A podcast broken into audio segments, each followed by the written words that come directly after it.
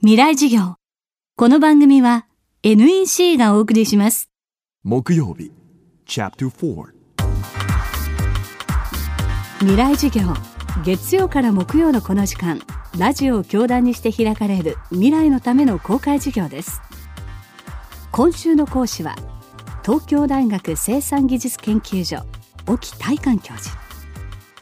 地球上の水の循環をさまざまな角度から検証水研究の世界的な第一人者です。未来授業4時間目テーマは水リサイクルの最先端技術。えー、とまず雨水ですけれども雨水を、えーいろんな用途に取っといていろんな用途に使おうというのは昔から世界中で行われています。で日本でも離島離れ島なんかに行くとですね屋根に降った水を亀に溜めておいてでその水を大事に大事に使うなんていう文化があるんですけれども現代の日本でもその屋根の水を、えー溜めるんですけれども降り始めの水っていうのは汚いんですよ。というのは大気中にもゴミがいっぱい浮かんでますし屋根もですね埃がたくさん積もってますから最初の方の水は捨てて途中からのやつを溜めるような雨水タンクがあってそこに溜めた水をえ庭の水まきとかあるいは車の洗車なんかに使うっていう風なのは、えたくさん今利用されるようになってますしあるいは、え大規模なものですと、え国技館だとか東京ドームとかあるいはスカイツリーなんていうのも全部、雨水を有効に使ってトイレのフラッシュ、流す時の水だとか空調の冷却水に使われています。そしてそういう雨水の利用もありますし本当に水が足りない時にですね目の前に海があったらこの水なんとか飲めないかなとまあ思いますね。でそういう海水を淡水化するという技術は、えー実は昔からありましてただし以前は海水をですね、えー沸かして蒸発させて蒸発する時に塩はその元に残って、えー蒸発しやすい水なんかだけが出てきますのでそれを冷やして真水を取るといったことをしていたんですがこれはあの石油が安い時代は良かったですし石油が安く使えるその中東の国なんかではまだ使われてますけれども非常にエネルギーコストが高いので現在は逆浸透膜というのを使ったえ淡水化が主流になりつつあります。逆浸透膜というのはですねお風呂に長く入ってると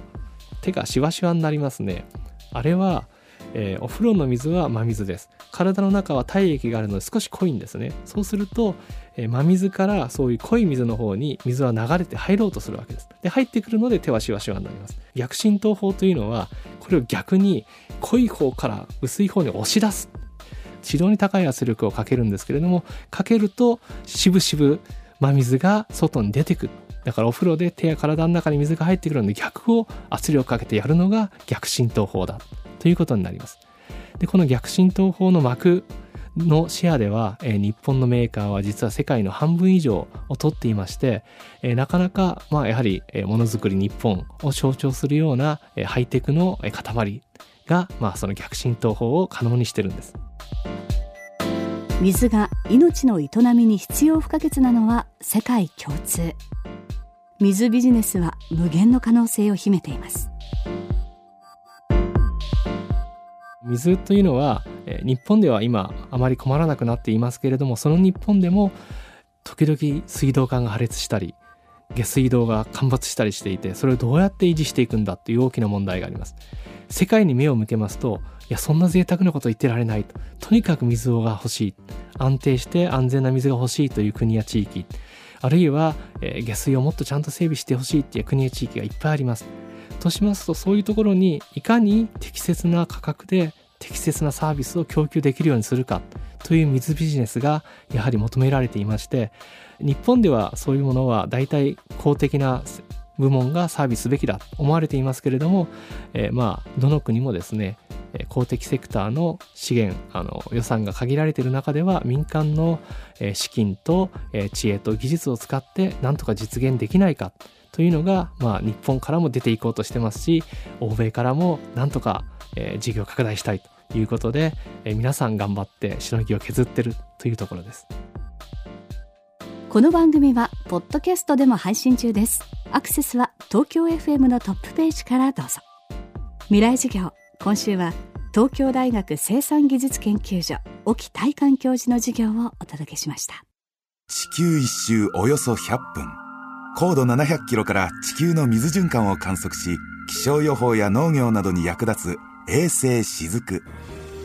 NEC は確かな技術で支えています。この星の今を知り未来につなぐ。NEC の宇宙ソリューション。NEC 未来事業。この番組は NEC がお送りしました。